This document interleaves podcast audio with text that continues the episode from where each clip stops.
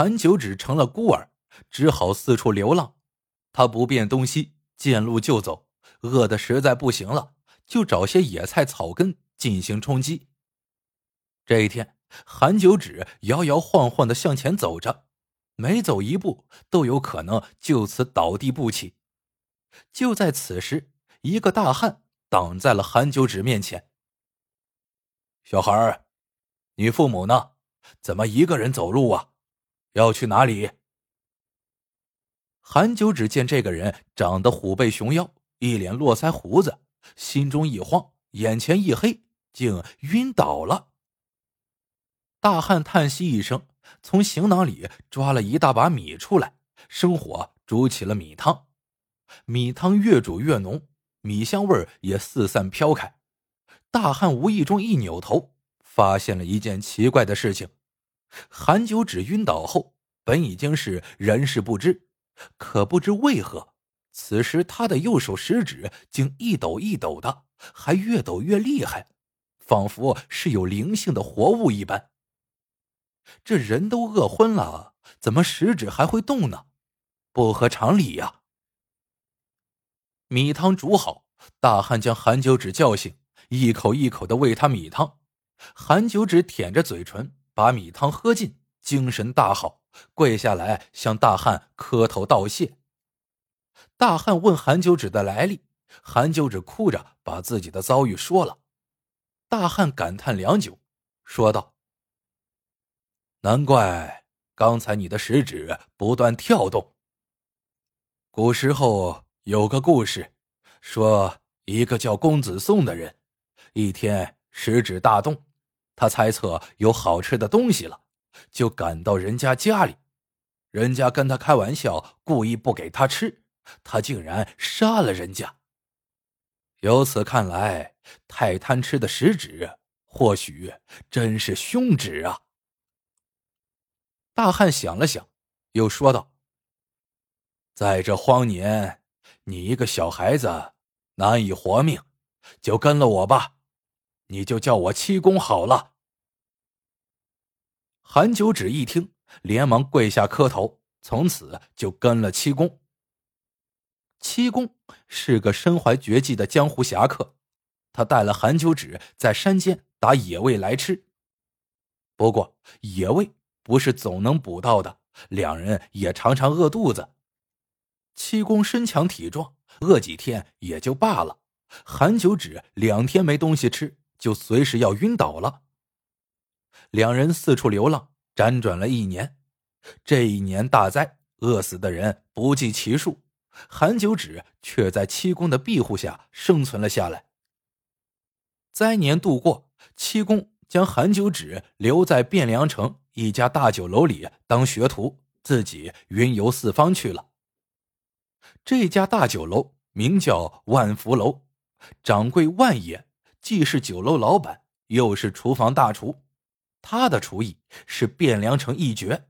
十多年来，万福居每月必上十道新菜。万爷让韩九指在酒楼里做个杂工，工钱没有，饭菜管饱。韩九指如今待在大酒楼里，食指大动的机会那可就多了。只要万爷在厨房里做出好菜。韩九指不管在酒楼的哪个角落，那根食指就像个跳舞的小精灵，自个儿跳动起来。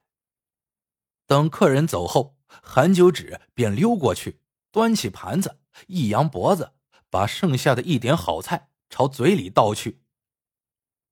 不过，韩九指的食指也是很挑剔的，再好的菜，吃过两回后，第三回食指就不动了。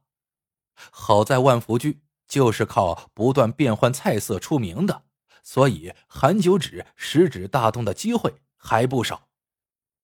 如此过了五年，万爷见韩九指干活死心塌地，也不争工钱，便决定挑个日子开始教他做菜的手艺。韩九指听了，自是喜不自禁。这天晚上，韩九指躺在床上，心里想着。过几天拜了万爷为师，自己就不只是个杂工了，早晚有一天也能开个大酒店，吃不尽的山珍海味。正想得美呢，那根食指突然不老实的狂跳起来。韩九指奇怪了，一大早的，万爷就在做什么好吃的吗？店还没有开门呢，难道这美食竟然不在店内？韩九指跳下床，脸都不洗，就跑到酒楼外面，四下一打量，只见万福居门外的巷口有个卖春卷的。韩九指虽没有工钱，但逢年过节，万爷也会赏他几个小钱。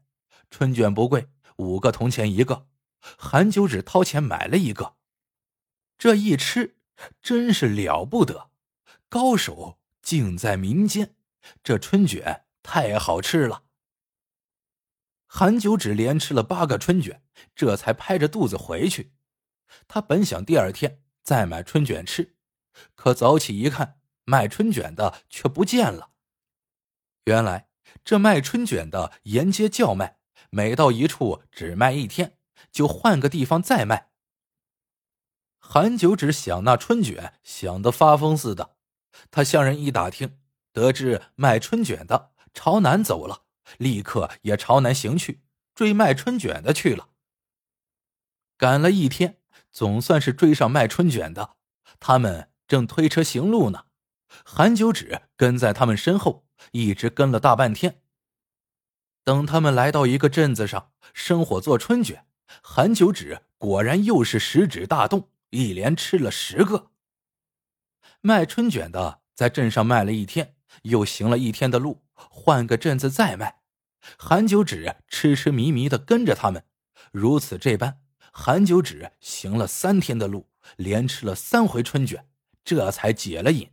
猛然想起自己出门时连个招呼都没有打呢，慌忙赶回了万福居。一连几天不见韩九指的人影，万爷很生气，骂韩九指是烂泥扶不上墙。